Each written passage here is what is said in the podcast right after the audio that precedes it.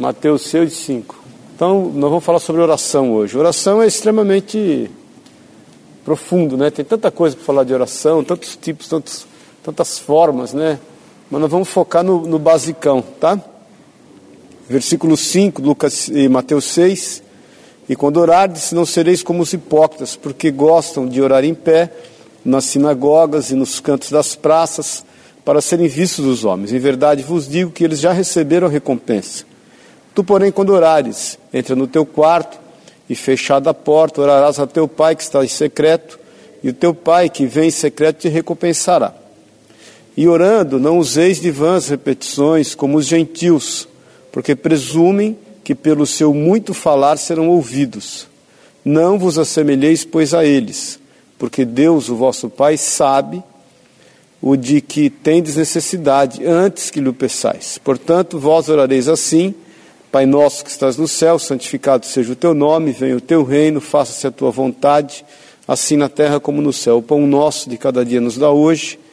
Perdoa as nossas dívidas, assim como temos perdoado aos nossos devedores. Não nos deixeis cair em tentação, mas livra-nos do mal, pois teu é o reino, o poder e a glória para sempre. Porque se perdoar, perdoardes os vossos, perdoardes aos homens as suas ofensas, também vosso Pai celeste vos perdoará.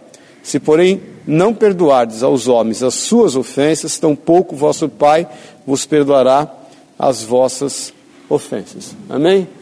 Então o Senhor no, no, no, nos dá uma direção quanto à oração, não só em relação à prática, mas em relação à postura, né? Porque é, às vezes a postura que a gente tem quanto a buscar a Deus, ela é um tanto quanto equivocada. No versículo 5, ele começa fazendo uma denúncia a qualquer tipo de hipocrisia que possa haver na nossa relação com o Senhor.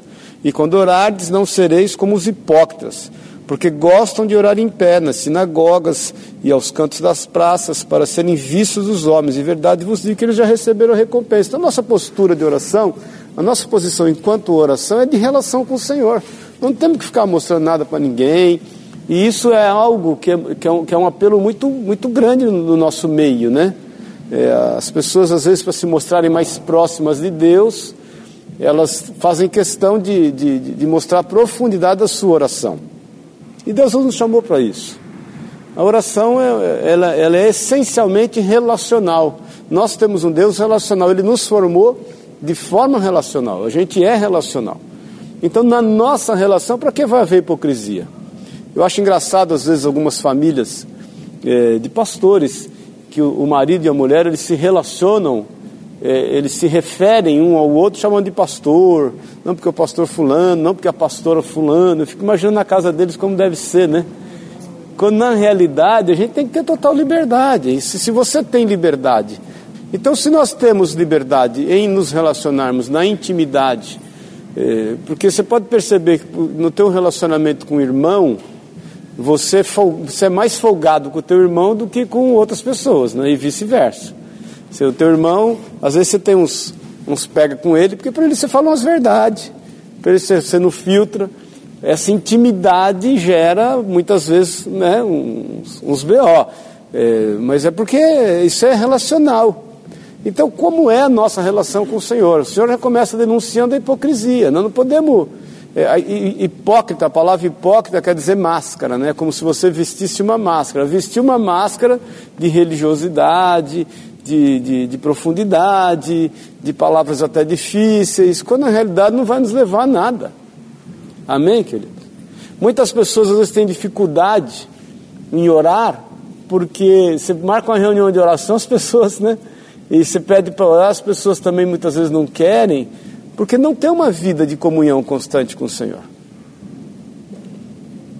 Nós entramos na presença do Senhor com ousadia e intrepidez, não é isso? Por quê? Porque Ele é Abba Pai.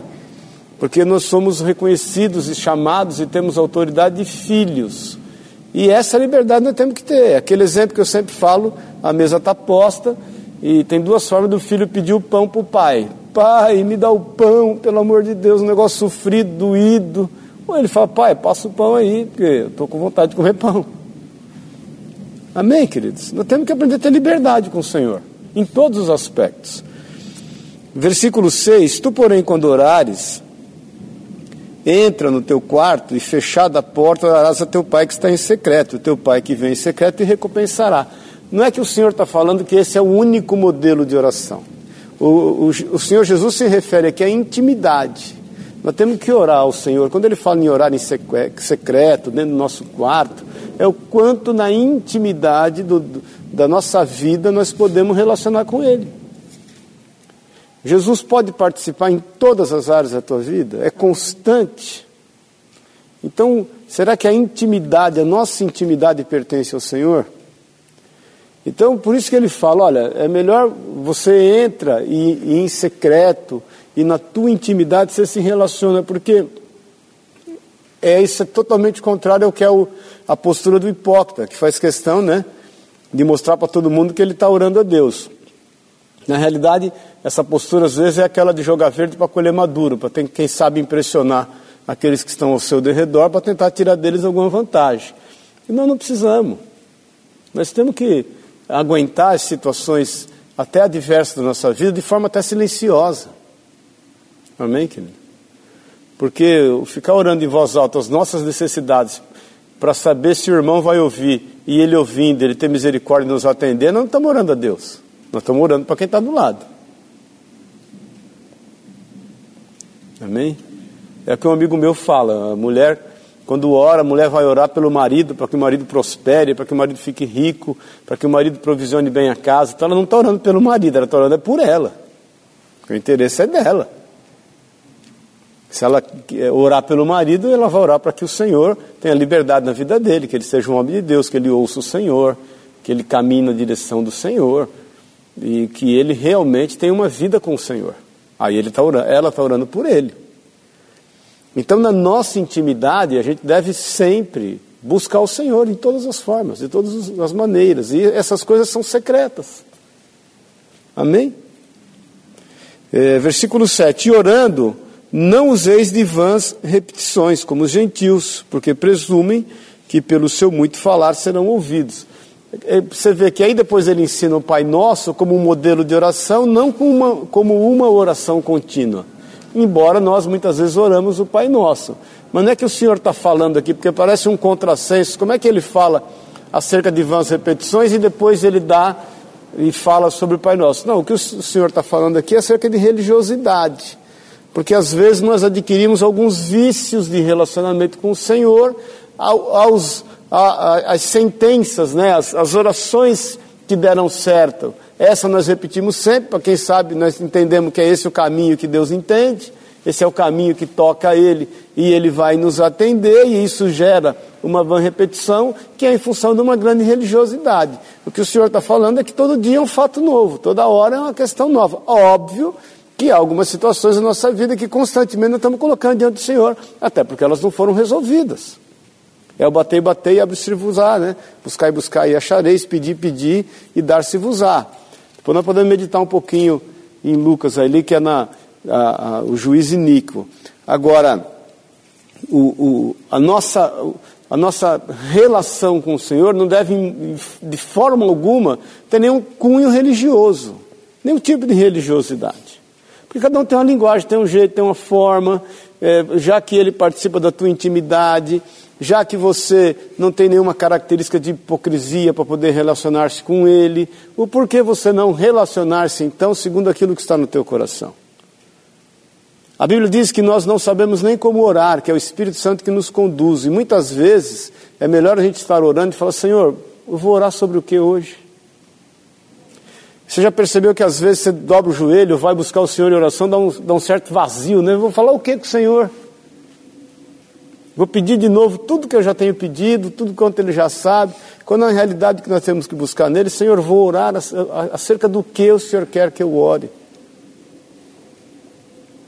Porque quando nós fazemos isso, como o Senhor tem uma multiforme sabedoria, e ele tem várias é, maneiras de agir na nossa vida, de repente ele vai te colocar para orar por missionários que você não orou na vida. Vai te, orar, vai te fazer orar por um irmão, ou por uma irmã, ou por uma pessoa que você nem ao menos conhece. Ele pode dar uma visão de alguém passando. Eu já aconteceu isso comigo uma vez. Eu estava orando e o Senhor me levou para orar por um missionário por um grupo de missionários que estavam passando um, um problema sério em Manaus, no, no, no Rio Amazonas. E depois passou uns dois anos, um ano e pouco, eu conheci um senhor, seu Dito, que trabalhava no posto de um amigo meu, que eu, o Zeca, que eu abastecia lá. E aí um dia eu fui lá e, e eu acertava por mês. Ele falou, acerta lá com o seu Dito. Eu falei, você é funcionário novo? Ele falou, não, o seu Dito estava viajando. E agora ele voltou, pode acertar com ele. Ele sempre trabalhou comigo. Aí fui falar com o seu Dito, tal do seu Dito, já era um cara de idade. Falei, seu Dito, o senhor estava viajando, o Zeca falou, eu não conhecia o senhor. Eu sou amigo deles aí há muito tempo, mas. Ele falou, não, eu sou missionário também. E eu estava numa viagem. E eu estava em Manaus. Falei, rapaz, é verdade, porque eu, ele já devia ser um senhor de uns quase 70 anos na época. Isso eu, eu tinha 19, 18, é, tinha 19, 20. Aí eu falei, é mesmo, senhor dito, puxa, outro dia eu estava orando e o senhor colocou no meu coração de orar por missionários lá no Amazonas. Ele falou, oh, então foi por nós, porque a gente passou aí quase com uma deriva com um barquinho, o negócio ficou feio. E o senhor permitiu aquilo só para testificar, né? Então é aquela questão que Elias até não entende quando ele vai para a caverna, lembra disso? Que ele, ele vai para a caverna e fala: Senhor, eu, eu não dobrei os meus joelhos, todos dobraram os joelhos, eu fiquei sozinho. Eu não dobrei os meus joelhos perante Baal. Aí o Senhor fala: Você está ficando doido, eu tenho mais de sete mil almas orando por você. Então, se a gente entender que o Senhor ele, ele, ele escala pessoas para estar intercedendo por nós e nos escala para interceder por outros, nós não precisamos orar com vãs repetições ao Senhor. Amém? Nós temos que orar e falar: Senhor, eu oro o que hoje? Acerca de, de quem? Acerca do que? Como é que eu, o que, que eu preciso entender hoje, para o dia de hoje, acerca do teu propósito, acerca da tua vontade, acerca daquilo que o Senhor já fez, e orar declarando aquilo que o Senhor já fez. Amém? Alguém quer falar alguma coisa aí? Quer acrescentar alguma coisa? Perguntar alguma coisa? Fala aí. Hã? Fala, Xaxá. Acho que às vezes, em vez também orar para pedir, orar para agradecer. Né? Também. É oração de agradecimento. É, eu até escrevi essa semana, né? A gente é inclinado a olhar para aquilo que falta, né? A gente nunca olha para aquilo que tem, né? Isso é uma inclinação nossa, né? Nós temos que olhar para o que temos. Quando a gente, a, a, essa questão da gratidão, é, ela é tudo, né? É algo, gratidão é algo extremamente importante, né? Quando nosso coração é grato ao Senhor e a gente olha para aquilo que nós já temos, as conquistas que nós já tivemos, e aí nós vamos se lembrar daquilo que nós já ultrapassamos, né, os limites que nós já avançamos, a gente vai ver que essa leve momentânea tribulação vai produzir para nós um peso eterno de glória. É extremamente importante nós termos um coração grato. Eu tenho tido algumas experiências legais quanto a isso, sabe? De, de começar, de manhã eu costumo, antes de pôr o pezinho no chão, dobrar o joelho e orar, né? E, e Senhor, e aí, eu oro por que hoje? Aí eu fico pensando, fico meditando. Aí o Senhor sempre coloca algo. Você pode perceber que o Senhor sempre vai colocar algo. Acerca do que Ele fez, acerca do que nós devemos fazer em função do que Ele fez, a postura que a gente deve ter em função daquilo que já está feito, é, em relação a outras pessoas. É, isso é extremamente importante, porque a gente é ansioso, né? A gente já quer metendo o pé pelas mãos, falando mais que a boca e já colocando todas as coisas, quando na realidade o Senhor já sabe. Ele é misericordioso, né? Então no versículo 8: Não vos assemelheis, pois, a eles, porque Deus é vosso Pai e sabe o de que tendes necessidade antes que lhes peçais. Então nós não precisamos dar a ele nenhum tipo de informação. Eu tenho orado assim, Senhor, quem somos nós para dizer ao Senhor aquilo que deve ser feito? Quem somos nós? Porque às vezes a gente, né, Senhor, faça isso, faça aquilo, preciso fazer isso, fazer aquilo, abençoa isso, abençoa aquilo, como se ele não tivesse sensibilidade do que nós precisamos. E o que na realidade nós temos que buscar em Deus, Senhor, me dá discernimento para aquilo que já está feito, já está feito. É o tal do já está consumado, né? Que o Senhor fala lá na cruz. Já está feito. Então me dá discernimento para que a gente possa é, é, realmente pegar o que está disponível. Eu tive uma visão essa semana, orando de manhã, de um pão. Não, aliás, não, um sonho. E depois orei acerca disso. Um pão, parecido um pão sírio, bem fofinho assim, grande. E, e como o senhor falou assim, já está disponível. O Weber teve uma visão, uma palavra profética acerca disso também. Daqui o senhor já servindo, as soluções estão prontas, a mesa já está colocada. É que a gente fica tão atribulado que a gente acaba não não vendo o que está na frente da gente. É o que eu falo, né? Homem tem mania de não achar as coisas em casa, né? Imagina. Não sei se... O Davi outro dia disse que, eu sempre falo aqui, irmão, quando você chegar, você não achar nada, você para e olha para frente, você vai ver que está diante do teu olho. É que você não. E o Davi disse que fez esse teste, Deus, ele entrou na dispensa procurando não sei o que, ele lembrou do, do que eu falei. Ele falou, pai, deu certo, porque eu parei, olhei e estava bem de frente assim.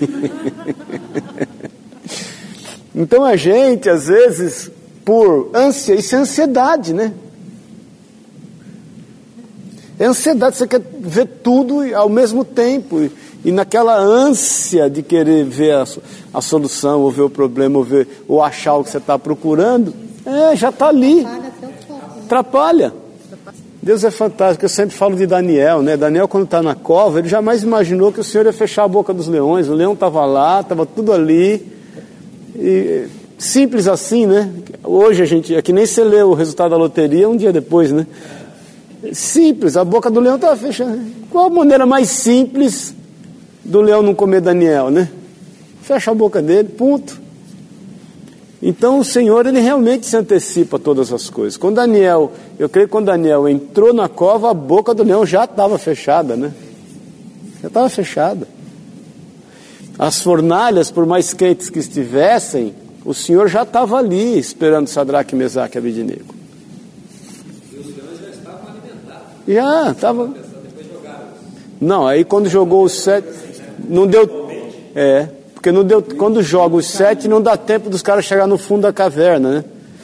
Agora, gente, se, se na nossa relação com o Senhor não houver liberdade de, de, de, de, buscar o que é a vontade dele, porque se a gente tem a característica de servo, né? O servo, primeiro, ele não pode dizer não ao seu Senhor. A tradução literal no, no dicionário de servo é aquele que não tem vida própria e não pertence bem algum. Não tem nada, e não tem nem vida própria tem, ele depende do Senhor. Então a postura do servo, do servo em relação ao Senhor, qual é? O que, que o Senhor quer que eu faça? Eu tenho que fazer o quê? Por isso que Tiago fala: olha, não diga amanhã iremos a tal cidade ou a tal cidade e ali negociaremos. Aí Tiago fala: se Deus quiser. Porque a gente, eu passei uma, uma, uma, uma fase porque um dia eu estava orando, João é, 5,15, que Jesus fala: sem mim nada podeis fazer. Nunca esqueço, lá em Pouso Alegre, lá na, na Casa Nova até, já na Casa Nova. Estava com o joelhão dobrado lá, abrindo a palavra, na cama, li, aí, aí eu orei aquilo, eu vi, li aquilo, e falei: Senhor, será? Porque sem ti nada eu posso fazer?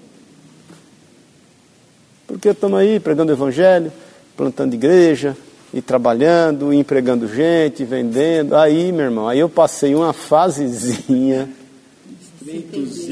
que eu comecei, que o Senhor, por misericórdia, começou a me explicar o quanto a gente depende dele. Eu, particularmente, o quanto eu dependo dele. O quanto eu dependo dele.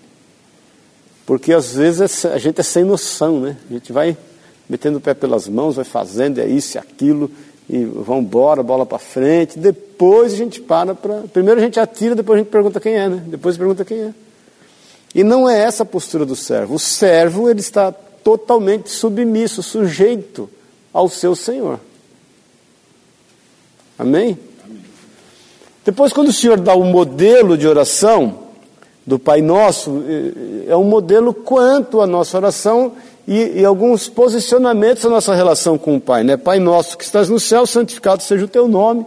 É importante a gente saber aonde está o Senhor e da onde Ele enxerga todas as coisas, né?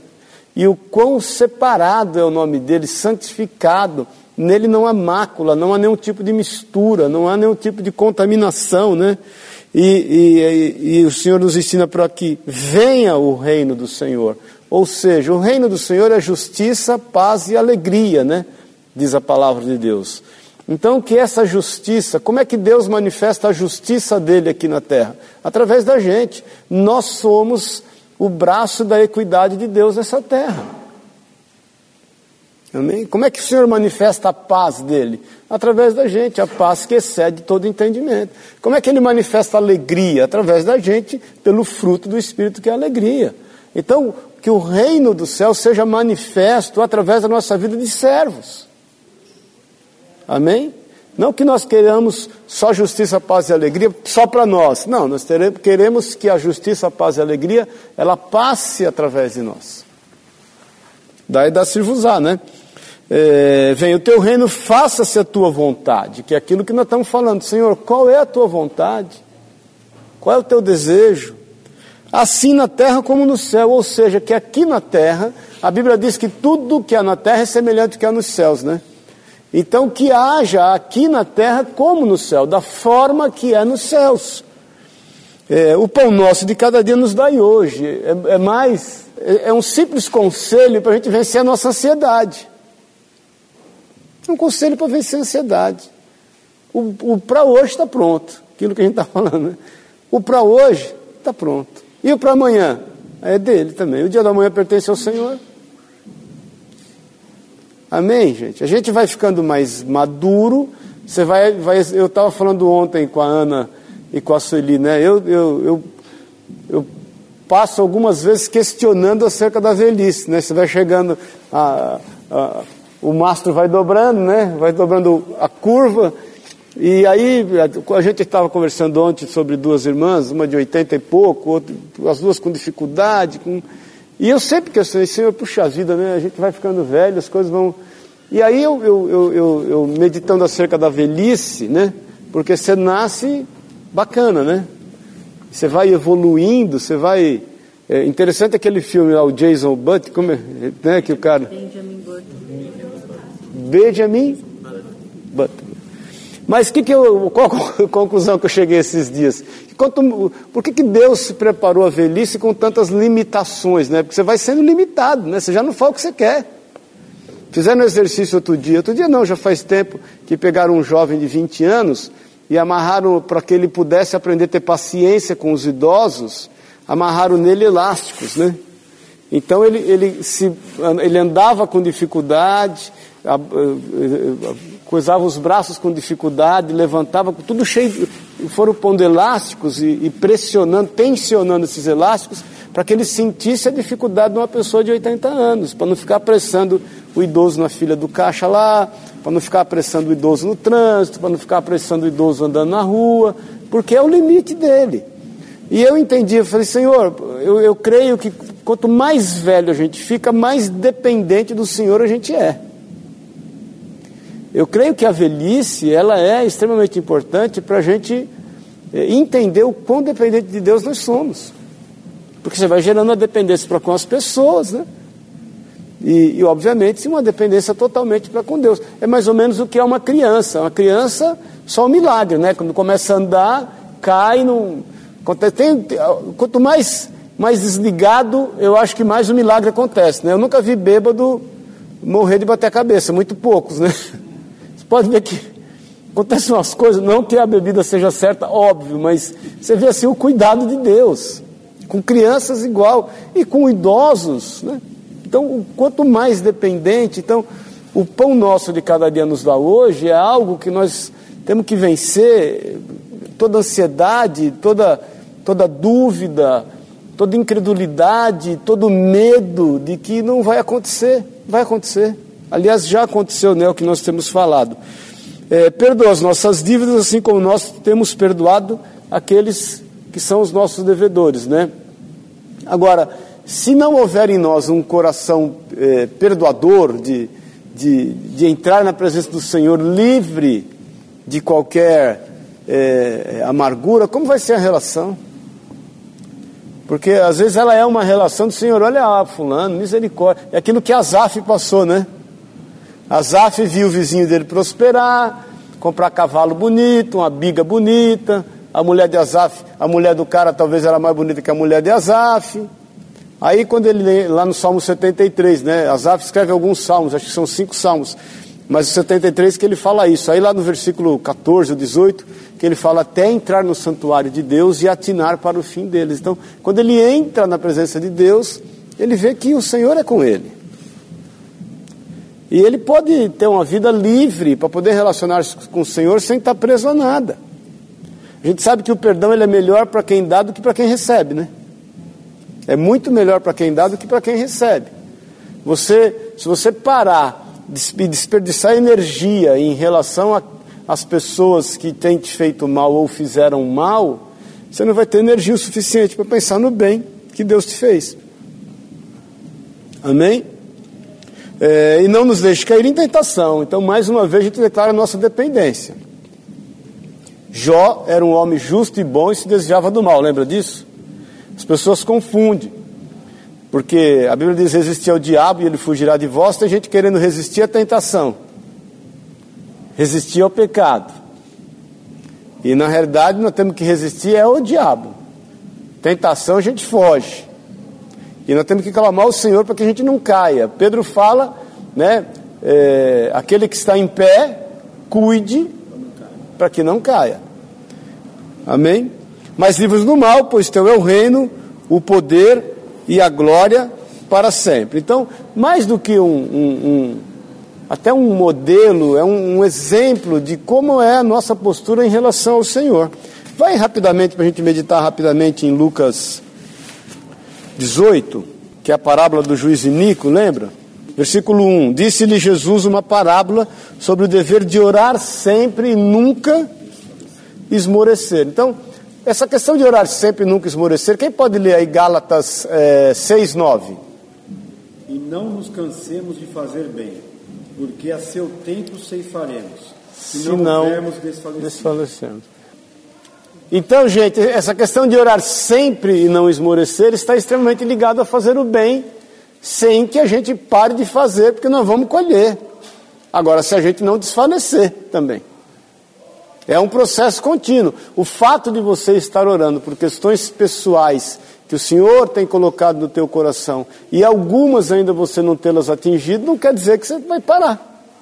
Nem de relacionar, porque é a mesma coisa você dizer, Deus, é o seguinte, acabou a nossa relação, porque já que o Senhor não me atende, então por que, que eu vou ficar falando com o Senhor? Vou ficar perdendo tempo? Então havia uma certa, uma certa cidade, em uma certa cidade, um juiz que temia a Deus, que não temia Deus e nem respeitava homem algum.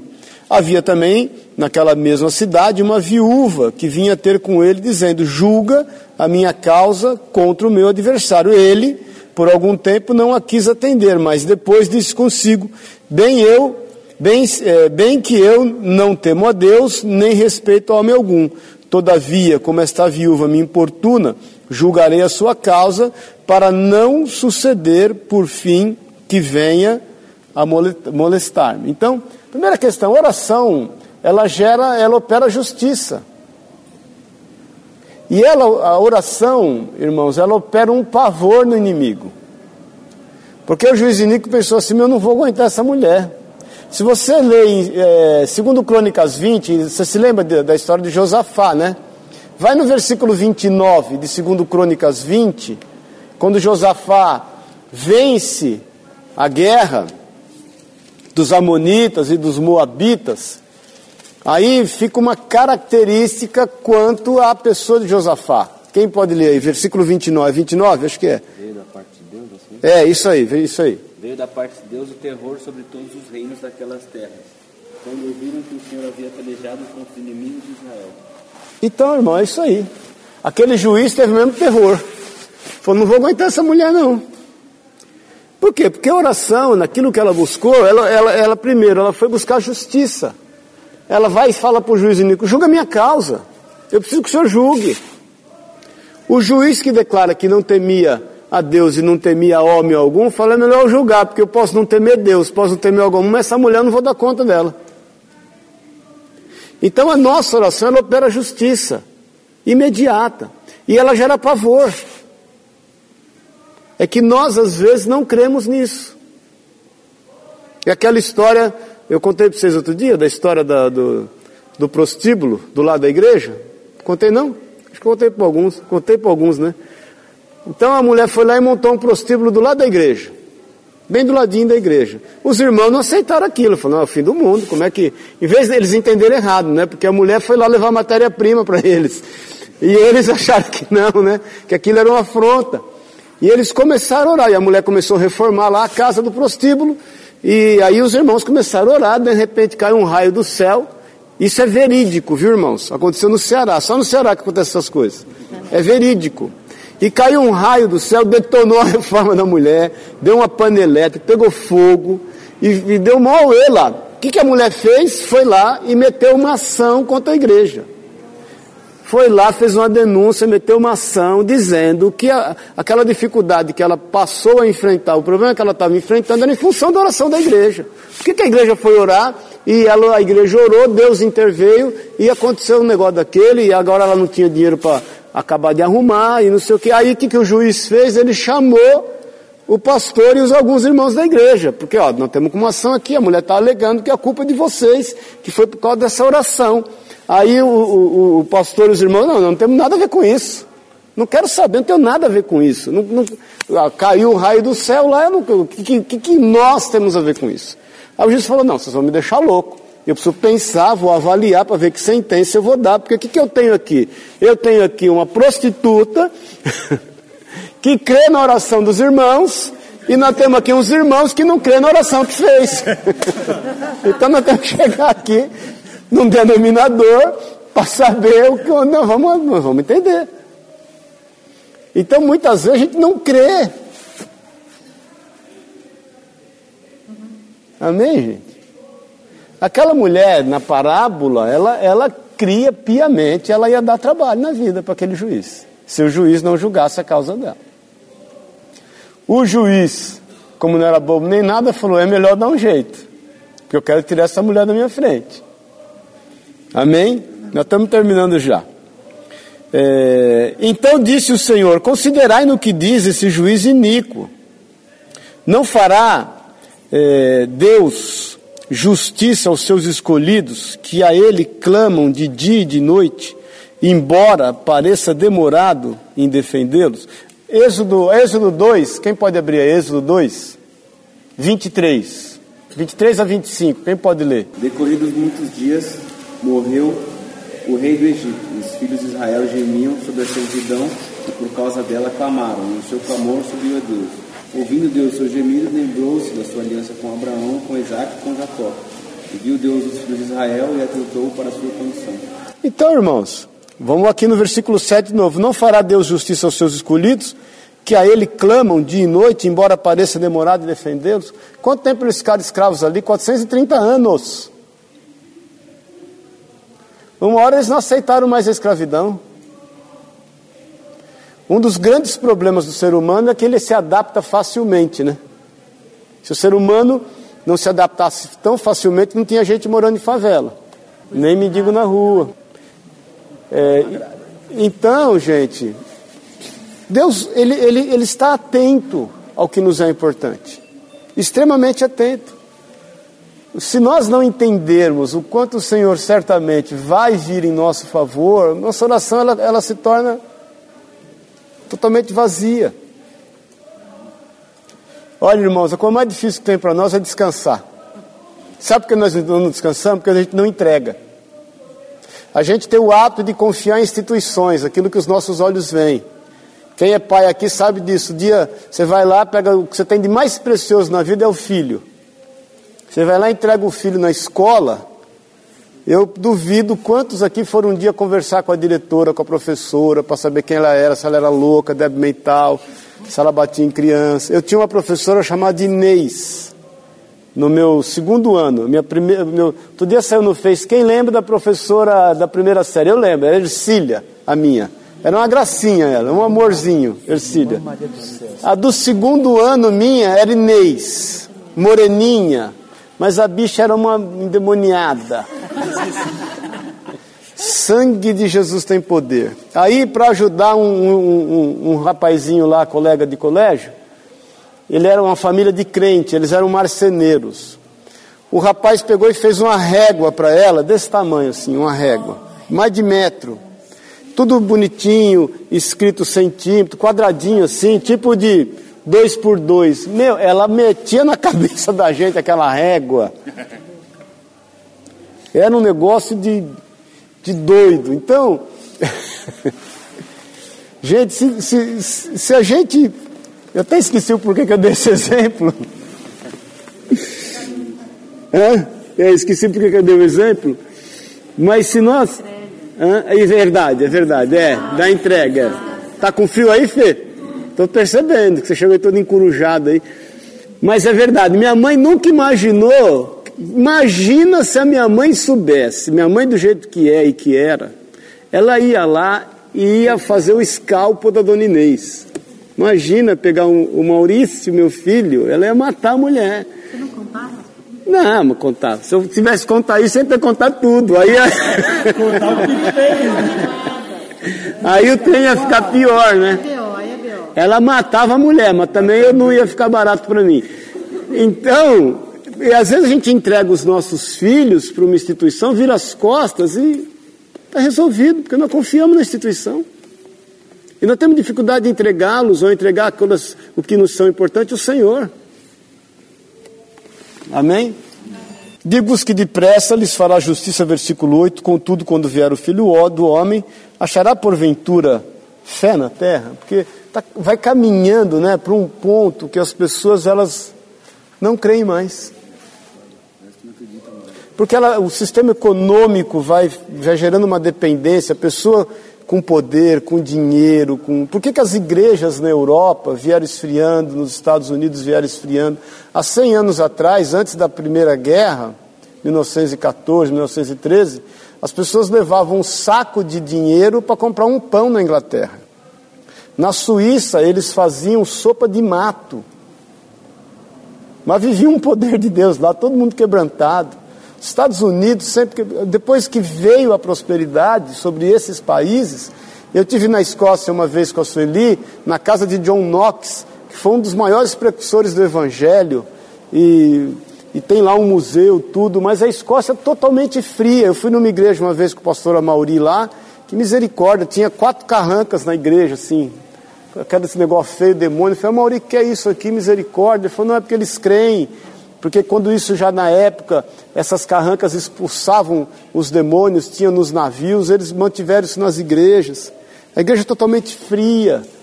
Eu lembro que tinha uma, uma coisa de vidro, eu falei para a Mauri, a Mauri aqui é, é departamento infantil, que é para mãe ver o culto. Ele falou, não, não, aqui é área de fumante. Então, tinha uma área de fumante a igreja. Eles estavam fazendo um concílio na igreja para baixar o dízimo de 10% para 5%. Ele falou: eles estão julgando essa semana aí, eles estão fazendo um concílio aí dentro da igreja, porque eles querem baixar o dízimo para 10 para 5. Envelope de oferta num quadradinho assim, amarelinho, desse tamanho, que só cabia moeda. Por quê? Porque vai dependendo somente dos seus recursos naturais, os sobrenaturais. Bom é o brasileiro, né? Que tem que orar porque não sabe se vai voltar para casa, né? Do jeito que a gente vive aqui. Essa questão de oração é extremamente profundo em vários aspectos, mas o básico é o quanto a gente pode relacionar-se com o Senhor com total liberdade, como filhos mesmo. Entendendo que toda entrega, você pode ter certeza que vai envolver uma ação do Senhor. Amém.